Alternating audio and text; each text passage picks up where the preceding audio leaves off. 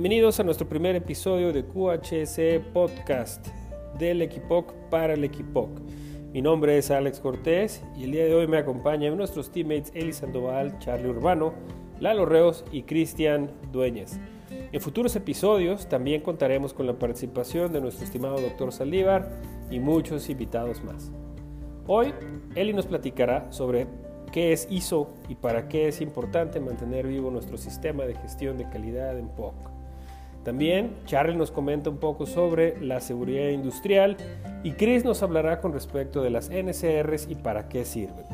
Por último, Lalo nos comentará sobre los siete desperdicios sumamente peligrosos para las organizaciones. Espero disfruten mucho este primer episodio. Comenzamos.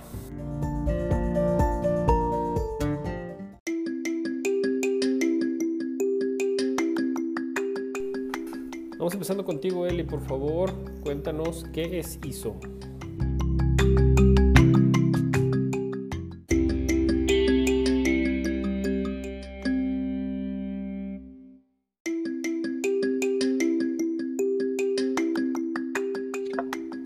Hola, ¿cómo están?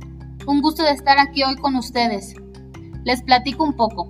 ISO es una organización internacional de normalización que se encarga de publicar de forma periódica actualizaciones relacionadas a sus diferentes normas, las cuales dictan los estándares que debe tener una empresa para lograr la gestión en sus distintos ámbitos. Particularmente, hablando sobre la norma ISO 9001-2015, dicha norma nos dicta los requerimientos que debe cumplir una organización para garantizar su capacidad de proveer productos y servicios que se enfoquen y cumplan con las necesidades de sus clientes así como los requerimientos reglamentarios aplicables. La versión 2015, en comparación con la anterior, se centra en un enfoque basado en riesgos y oportunidades, así como en la mejora continua. Seguramente se preguntarán, ¿de qué le sirve obtener dicha certificación?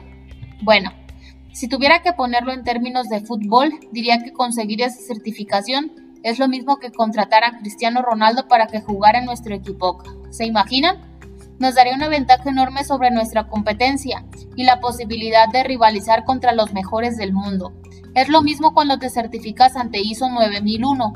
Esto nos da un plus para ser más competitivos en el mercado internacional, debido a que dicha certificación nos dice que nuestros productos son fabricados mediante un estándar enfocados en cumplir con los requerimientos de nuestros clientes.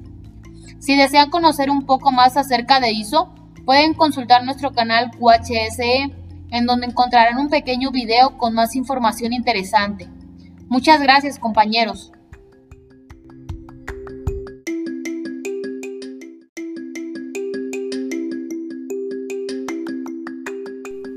Muchas gracias a ti Eli, muy importante la información y esperamos que eh, haya despertado el interés de muchos de nuestros teammates. Entren a nuestro canal y vean poquito más expandida esta información y futuros eh, videos que podrás compartirnos y encontrar en nuestro canal de calidad POC. Seguimos eh, con Carlos que nos va a platicar un poquito con respecto de qué es la seguridad industrial.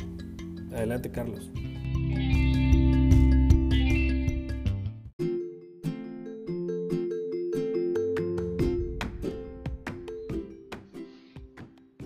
Buen día equipo. El día de hoy en la sección de seguridad e higiene hablaremos de qué es la seguridad industrial. La seguridad industrial es un campo obligatorio para todas las empresas que tiene el objetivo de evaluar el proceso y enfocarlo a la prevención y limitación de riesgos y con ello la prevención de accidentes, daño a las personas, bienes o al medio ambiente. La seguridad no solo depende de las normas o lineamientos establecidos por la autoridad, es necesaria la cultura y el involucramiento de todos. La Secretaría de Trabajo y Previsión Social es la dependencia gubernamental encargada de regular y dar seguimiento a la aplicación e implementación de las normas oficiales mexicanas, las cuales tienen aplicación en todo el territorio nacional. Como dato adicional, la Organización Mundial de la Salud declaró el 28 de abril como el Día de la Seguridad Industrial, en memoria de los accidentes de trabajo ocurridos en la industria, esto como una iniciativa de impulsar la prevención y concientización en la materia. Pero, ¿por qué en es importante la seguridad?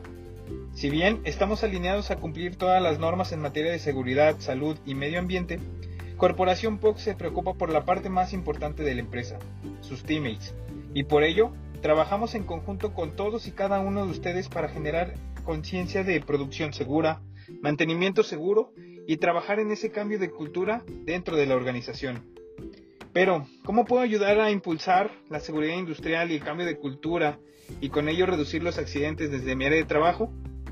Antes de hacer un trabajo, analiza. ¿Es la forma más segura de hacerlo? Te puedes apoyar con los formatos desarrollados como el ATS, que es el análisis de trabajo seguro. Detén o alerta actos inseguros. Reporta todas las condiciones inseguras con tu supervisor o con ayuda de las tarjetitas Cuídate, cuídame. Participa en las capacitaciones y programas activos en materia de seguridad que desarrollaremos en el transcurso del año. Recuerden, Equipoc, que la seguridad es primero y depende de cada uno de nosotros. En los siguientes capítulos veremos de forma puntual temas que nos ayudarán a reforzar los conocimientos de seguridad, salud y medio ambiente en todas las áreas.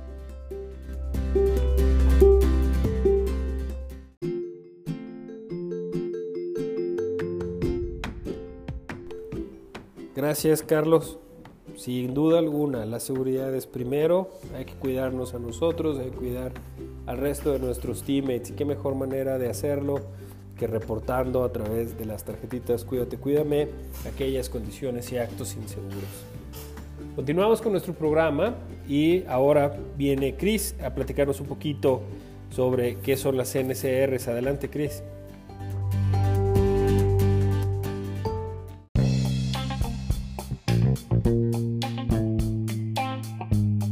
Gracias Alex. En esta ocasión les hablaré de NCRs. Pero primero hay que saber qué es un NCR. Por sus siglas en inglés Non-Conformal Request. Es un incumplimiento o requisito establecido, sea especificado o no. Todo esto en base a ISO. Que dentro de nuestra organización las no conformidades las conocemos y documentamos como NSRs dentro de INARI, las cuales todos los días disponemos por parte del Comité del Producto No Conforme. De estas disposiciones son usar como está, que la pieza o molde cumple con los requerimientos establecidos por el cliente y puede utilizarse. Un retrabajo. Este retrabajo debe generarse adicionalmente, pero en base a las especificaciones del producto para que pueda cumplir con los requerimientos establecidos por el cliente. Un RFD puede ser interna o externa. Es una desviación dirigida para el equipo técnico interno o del cliente, donde se le describe las condiciones actuales del producto y una propuesta para poder utilizarla. Por último, la que nos impacta, la que no queremos, que es la disposición del scrap, la cual nos indica que la pieza o molde no cumple con los requerimientos establecidos por el cliente y no es apta para poder ser utilizada. Muy importante y énfasis compañeros, todos tenemos acceso a generar un NSR desde nuestro usuario en Inari. Si detectamos que el producto que se está trabajando en nuestro proceso presenta algún tipo de no conformidad, así es que podemos levantar la mano por este medio. Generar un NSR no es malo, esta nos ayuda también a identificar recurrencias que deben ser corregidas, que me gustaría compartirles después la metodología del DOPR.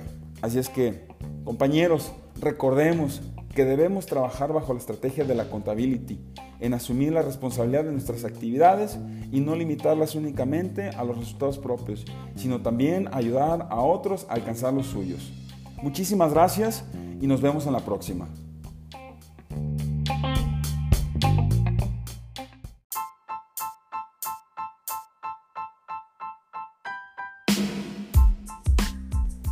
Gracias a ti, Chris. Por último, vamos a escuchar a Lalo. Lalo, por favor, platícanos, ¿qué son los siete desperdicios?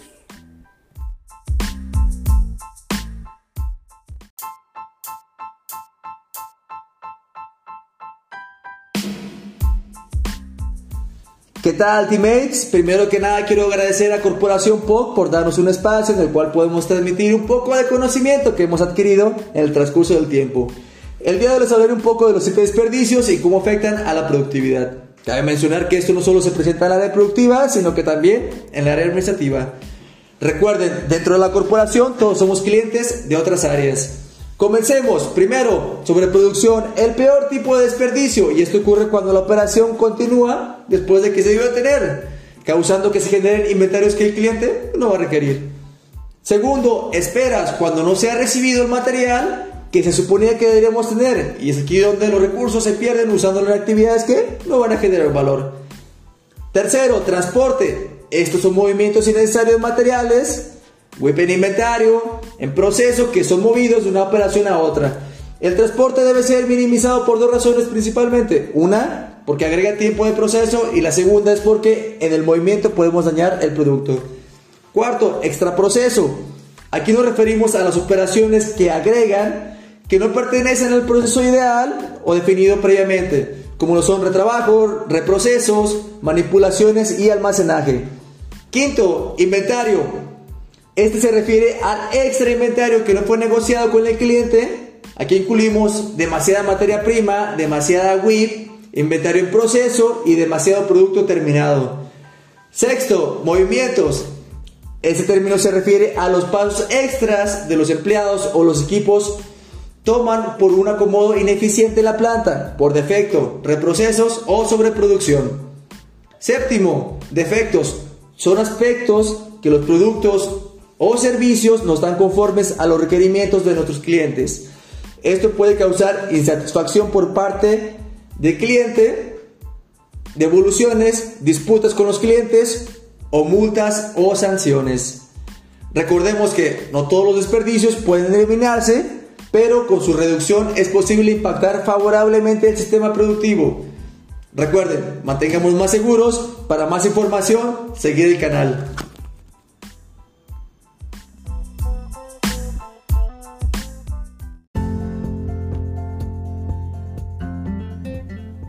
Claro que sí, Lalo. Síganos en nuestro canal de stream Calidad POC.